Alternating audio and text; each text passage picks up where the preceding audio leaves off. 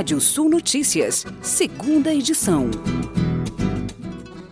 Após registrar alta em todos os meses, o índice de inflação dos custos de produção encerrou o ano passado com um acumulado de 51,39%, o mais alto da história.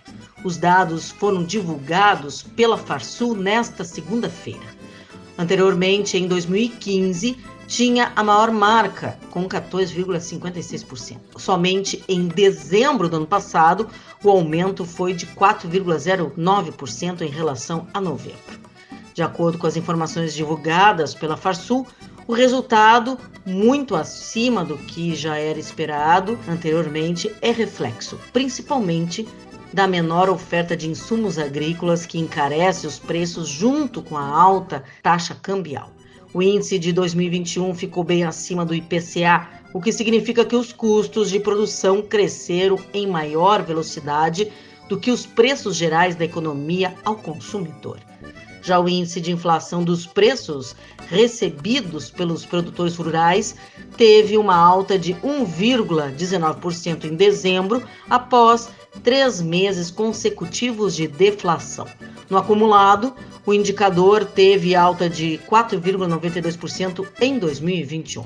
O ano foi marcado pela elevação dos preços no primeiro semestre e queda no segundo. O resultado ficou abaixo do IPCA Alimentos, que chegou a 7,94%. Isso significa que o aumento dos preços na gôndola não está somente atrelado aos valores recebidos pelos produtores.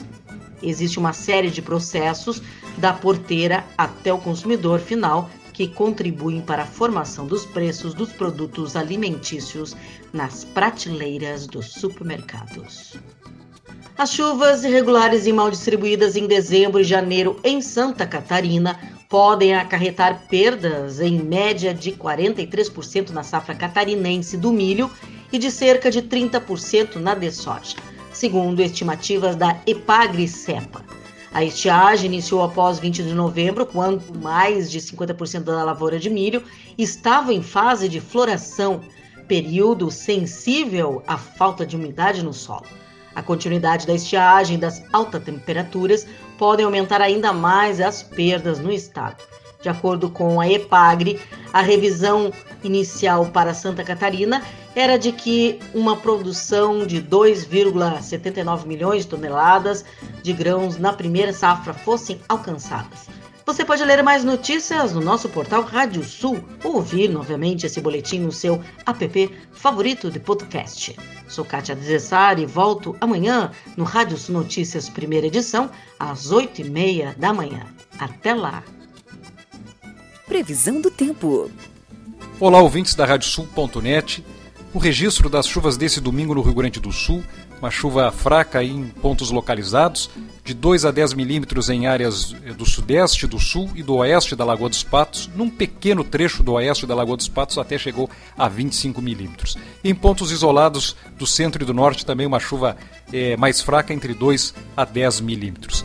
A noite de hoje se mantém quente no estado, 30 graus na maioria das áreas do Rio Grande do Sul, chance de chuva até em alguns pontos é, da fronteira com o Uruguai. Não se descarta chuva em pontos isolados do noroeste, do norte do estado, também na divisa com Santa Catarina. O sul e oeste catarinense e o sul e oeste do Paraná têm possibilidade de chuva na noite de hoje. Nas demais regiões dos dois estados, um tempo mais aberto. A terça-feira é, se mantém aí com uma nebulosidade na faixa oeste de Santa Catarina e do Paraná e um tempo é, parcialmente nublado, até com maiores aberturas é, no leste dos dois estados, até no litoral de Santa Catarina, uma terça-feira é, com sol e variação de nuvens, um tempo mais aberto. É, 35 graus é a temperatura máxima no Paraná nessa terça-feira, bastante calor aí também no estado paranaense. No Rio Grande do Sul, na terça-feira, nós temos um tempo até mais fechado no sul e na fronteira com o Uruguai. Não se descarta uma chuva fraca nessas áreas, nessas regiões. Temos um tempo intercalando aí períodos de sol e nebulosidade nas demais regiões do Rio Grande do Sul.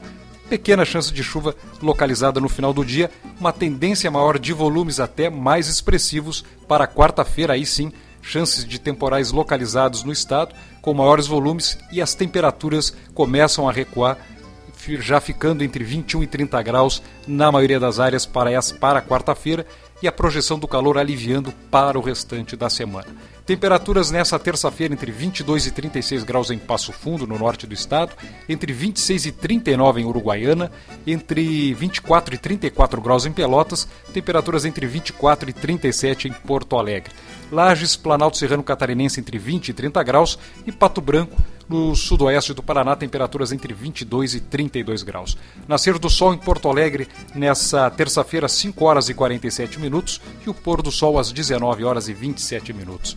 E voltamos com mais informações do tempo nessa terça-feira, 8 e meia da manhã, na primeira edição da Rádio Sul Notícias. Uma boa noite e até lá.